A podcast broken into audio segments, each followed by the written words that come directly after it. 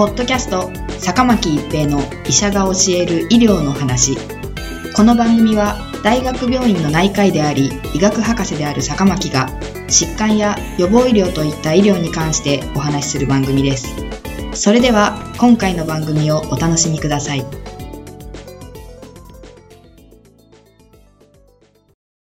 皆さんこんにちは、坂巻一平です。ポッドキャスト、坂巻一平の医者が教える医療の話。今回は感染性大動脈瘤です。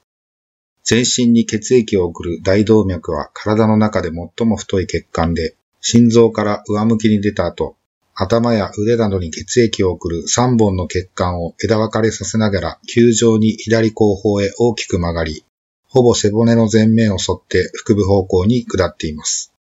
心臓から横隔膜までを胸部大動脈、横隔膜から下の部分を腹部大動脈と言います。大動脈の中には高い圧力、すなわち血圧がかかっているので、動脈硬化などで弱くなった部分があると、瘤ができやすくなります。血管の壁が薄くなって大きく膨らんでくる病気が動脈瘤です。動脈瘤ができても血管の機能が低下することはなく、ほとんどが無症状ですが、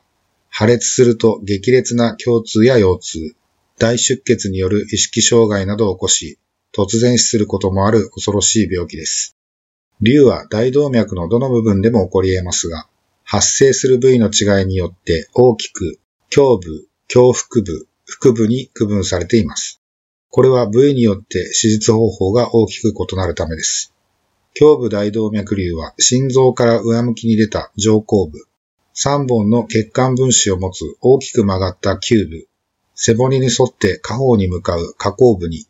また腹部大動脈瘤は腎臓より下方にできやすいと言われています。血管壁が内膜、中膜、外膜の三層構造を保ったまま瘤状に膨らむタイプを新生大動脈瘤と言い、膨らみ方によって2つに分けられます。防水状大動脈瘤は大動脈壁の全周が膨らんだタイプ。脳状大動脈瘤は大動脈の壁の一部だけが突き出るように膨らんだタイプです。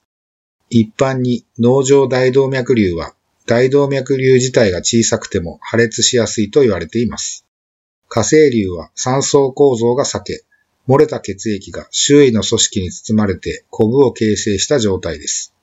言い換えれば火星瘤はすでに破れた状態であり、早急な処置を必要とします。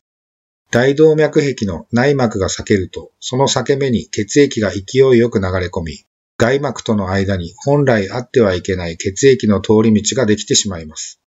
これを大動脈解離と呼びます。大動脈解離によって2列に分かれた血管は極めて脆く、破裂すれば即死してしまう可能性もあります。一方、大動脈に様々な経路で感染が及んで壁が弱くなり、大動脈瘤に変化することがあり、これを感染性大動脈瘤と呼びます。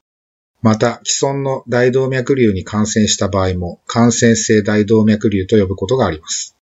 感染性大動脈瘤は1885年にオスラーが感染性心内膜炎に合併した大動脈瘤について報告して以来、敗血症による多臓器不全、大動脈瘤破裂などが原因となり、非感染性大動脈瘤と比べ、未だ合併症罹患率、死亡率の高い重篤な疾患です。感染性大動脈瘤は全大動脈瘤の0.5から1.3%と比較的稀な疾患で、原因菌は黄色ブドウ球菌、サルモネラ属が多く、頻度は下がりますが、肺炎球菌、心筋、抗酸菌などが見られます。以前は感染性心内膜炎からの筋血症や感染性側栓が主因でしたが、近年は動脈硬化や血管内カテーテル操作、免疫機能低下に由来する例が増加してきていると言われています。死亡率は高く、主な原因は大動脈瘤破裂や多臓器不全で、死亡リスクとして広範囲な某大動脈瘤領域の感染、女性、黄色ブドウ球菌感染、大動脈瘤破裂、腎より等速の大動脈感染が報告されています。治療は抗菌薬に対する反応が良好な場合、二次的な感染を避けるため、炎症反応が陰性化してからの外科的切除術が望ましいとされています。術式は動脈瘤切除と人工血管での再建などが行われています。しかし、全身状態不良の場合、外科的切除は行えず、低侵襲なステントグラフト内装術で治癒した報告が散見されるようになってきました。ステントグラフトとは、人工血管、すなわちグラフトに、針金状の金属を編んだ金網、すなわちステントを縫い合わせたものです。ステントグラフト内装術は、このステントグラフトをカテーテルの中に収めて、太ももの付け根から血管の中に入れ、幹部で広げて血管を補強するとともに、動脈瘤の部分に血流が流れないようにする治療です。術後にステントグラフトに黄色ブドウ球菌などの感染を生じる場合もあり、挿入後の再発がないか慎重な経過観察を必要とします。ステントグラフトに感染が生じた場合、初期には感染性心内膜炎に準じて、4から6週間の常駐抗菌薬治療が推奨されており、その後、手術による抜去が望ましいとされています。ポッドキャスト、坂巻一平の医者が教える医療の話。今回は感染性大動脈瘤でした。ありがとうございました。